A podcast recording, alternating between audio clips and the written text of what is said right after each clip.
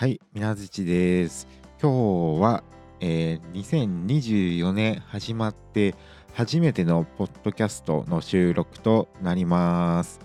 えー今年もね、えー、みなずちのポッドキャストをね、よろしくお願いします。ということで、今日もね、撮っていきたいなって思います。えーっと、今日は話すことは、今年の抱負的な感じでね、えーお話ししていきたいなって思ってます。えー今年の2024年の宮槌の抱負なんですけども、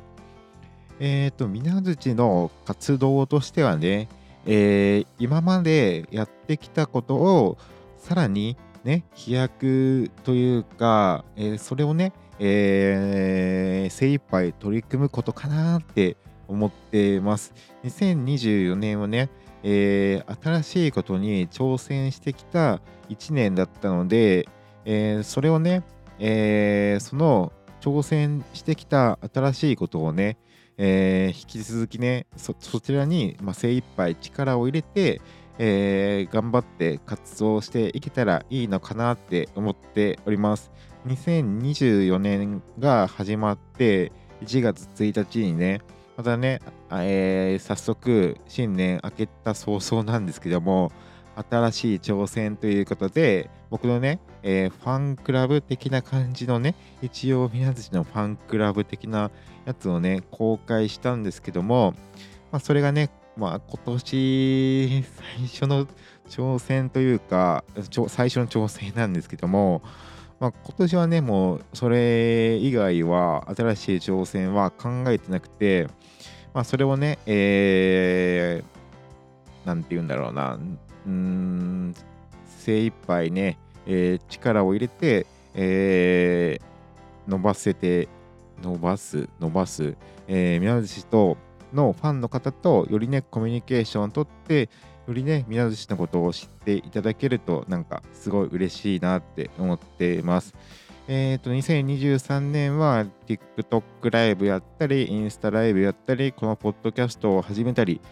えー新しいことに挑戦してきたんですけども、それをね、引き続きね、えー伸ばせるような1年にしていきたいなって思っております。あとは、えーっと、ショート動画もね、頑張りたいし、YouTube の動画も頑張りたいし、えーっと、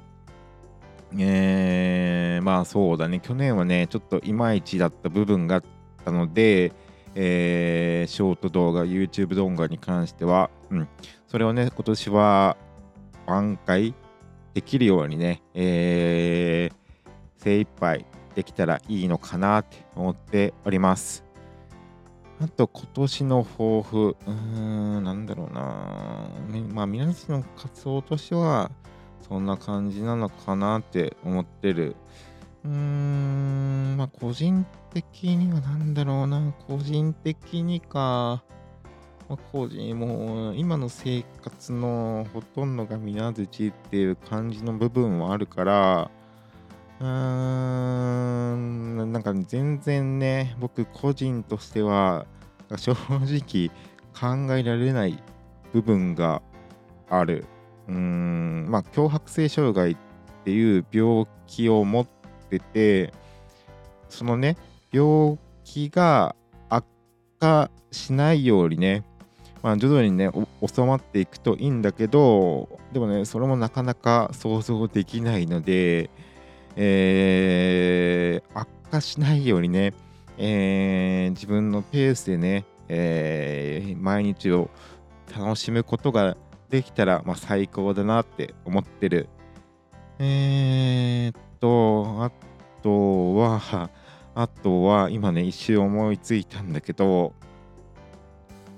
恋人欲しいね。そろそろね。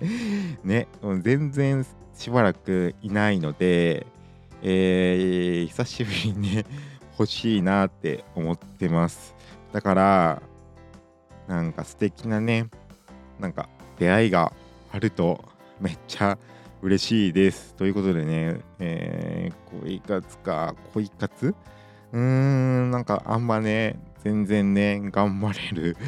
えー気がしないんだけども、でも、えーちょっと、あちょっと、もう、なんて言うんだろうな、3%ぐらいね、ちょっと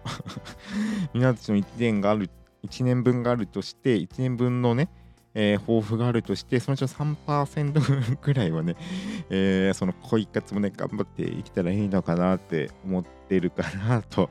思います。はい。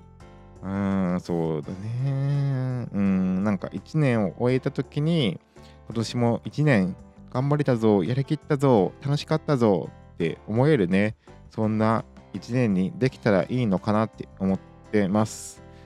うん、1年後のね、自分はね、正直ね、想像できないんだけども、まあね、そんな1年後なんて気にしてもね、あれなので、今、今をね、楽しめば1年後も楽しめるっていう気持ちでね、えー日々を過ごせたらいいのかなと思ってます。はい、ということでね、えーそんな感じで今日は終わろうかな。6分ぐらい。少々いつもより短いんですけども、この辺で終わりにします。えー今日5日に撮ってるんだけども、多分明日か明後日ぐらいにあげるかな。じゃあ、そういうことで、ここまで聞いてくださった方、ありがとうございました。えーまたね、次回の放送もお聞きくださると嬉しいです。また次回の放送でお会いしましょう。じゃあ、みなずちがお送りしました。また会いましょうということで、ピョンノン